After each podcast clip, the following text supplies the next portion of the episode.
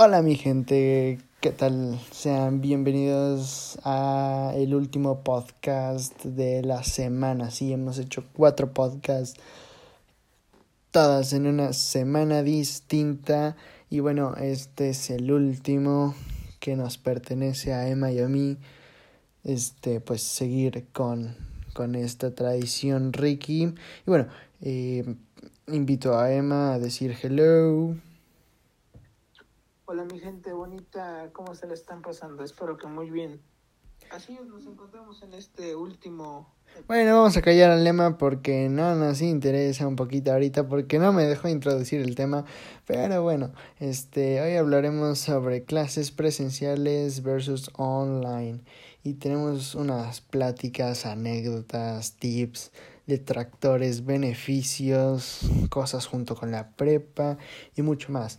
Así que si quieren ver todo y saberse estos tips, quédense hasta el final del video. Bueno, mi gente, como todos sabemos, este, las clases en línea empezaron en marzo de 2020, marzo, abril, más o menos, eh, de 2020 por la dichosa pandemia de esto del COVID-19 y pues lamentablemente hasta el momento ha seguido así para algunas escuelas hasta ahorita, finales de 2021.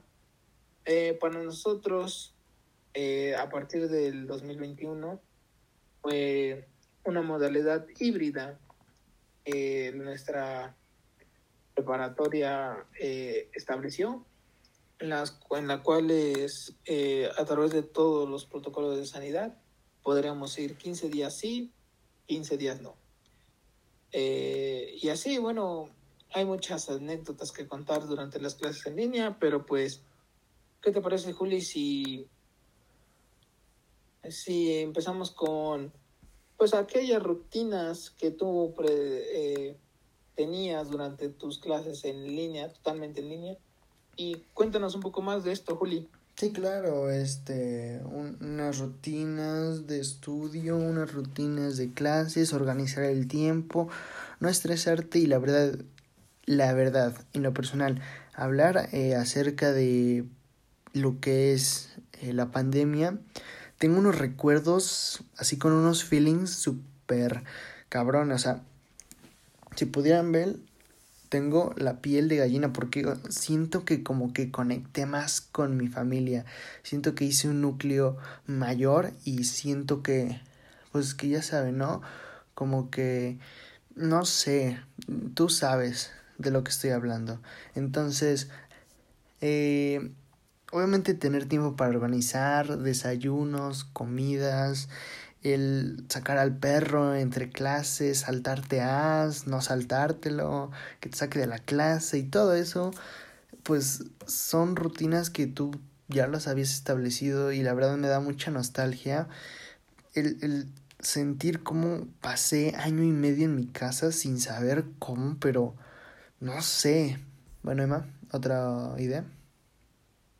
Sí, claro que pues gracias a Dios, gracias al destino, a lo que quieran, somos afortunados de poder gozar de este privilegio que fue tener clases en línea y lamentamos mucho a los que no pudieran tener esta, esta modalidad totalmente en línea, totalmente funcional, que pues bueno, nuestra prepa sí nos brindó, pero que pues no se desanimen, esto va a salir adelante y pues sí, creo que manejar el tiempo es una herramienta sumamente fundamental cuando se trataba de clases solamente en línea porque eh, tenías que despertarte temprano, como siempre, pero había un factor que era que te quedabas en tu casa, te quedabas en tu cama a veces, que siendo sinceros, bueno, a mí me pasó muchas veces que no me podía salir de las cobijas, pero era una disciplina diaria que tenía que seguir, una,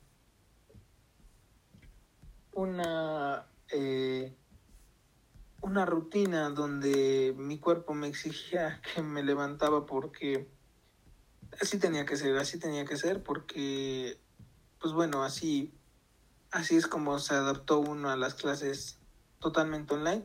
¿Qué te parece si Juli, si empezamos a hablar de este contraste que ha sido eh, pues las clases en línea con las clases presenciales? Bueno, claro que sí, ¿no? Las clases en línea te hacen, te exigen muchísimo más. Con el simple hecho de despertarte 5.30 aquí grabando el último podcast de la última semana a las 12 de la noche, si necesitas unos buenos Red Bulls, Vive 100, café americano expreso doble cargado con una línea blanca de azúcar para despertarte porque en verdad las levantadas son difíciles. ¿Sí o no, mi Emma? Tú también te has echado una línea de azúcar en el café, ¿no? Claro que sí, este aquel rehabilitizante para las clases pues presenciales que requieren un poquito más de esfuerzo por el tema del traslado, el tema de, de incluso el movimiento, ¿no? Que a veces pues en la en la misma preparatoria pues te vas moviendo de salones, cosas que que pues en casa no pasaban, ¿no? Te quedabas en tu silla, en tu, en tu mesita, en donde sea que tomaras clases y simplemente pues desde ahí. Claro. Pero pues ya, ya no. Y pues como les decía, esto va para adelante y esperemos que pronto podamos volver a aquella normalidad que, que tanto extrañamos, ¿no? Claro, sí, se extraña muchísimo. Y nada más un paréntesis, profesores, profesores, por favor, esto es sarcasmo, esto es comedia, esto es cosa, o sea, no se crea todo lo que decimos, esto es para divertir a los alumnos, porque cualquier podcast no lo hace cualquiera, aquí estamos simpatizando y tratando de llamar a la gente, interactuando, o sea, esto de las líneas de azúcar, por favor, es sarcasmo, no nos vaya a decir nada. O sea, pues, esto también fue adolescente, adolescenta, no. Bueno. Sí, Juli, pero bueno. Ah, sí, este, bueno, era un paréntesis rápido, así como... Un paréntesis muy... Pero ah, bueno, abogando, abogando para nuestra calificación. Abogando para nuestra calificación y para que este podcast pueda salir a la luz y sea aprobado, ¿verdad? Claro, por el live. ¿Cómo vamos de tiempo, Juli? Ah, muy bien, falta dos minutos y medio. Entonces, siguiendo, bueno, ¿cómo, cómo no? Este, pues sí, sí, el estar en línea no es lo mismo. Por ejemplo, cuando tú ibas y a la escuela y te juntabas con los amigos, te pasaban, no, el estrés que te daban los exámenes presenciales me ha sentido como un yunque en los de los de abajo.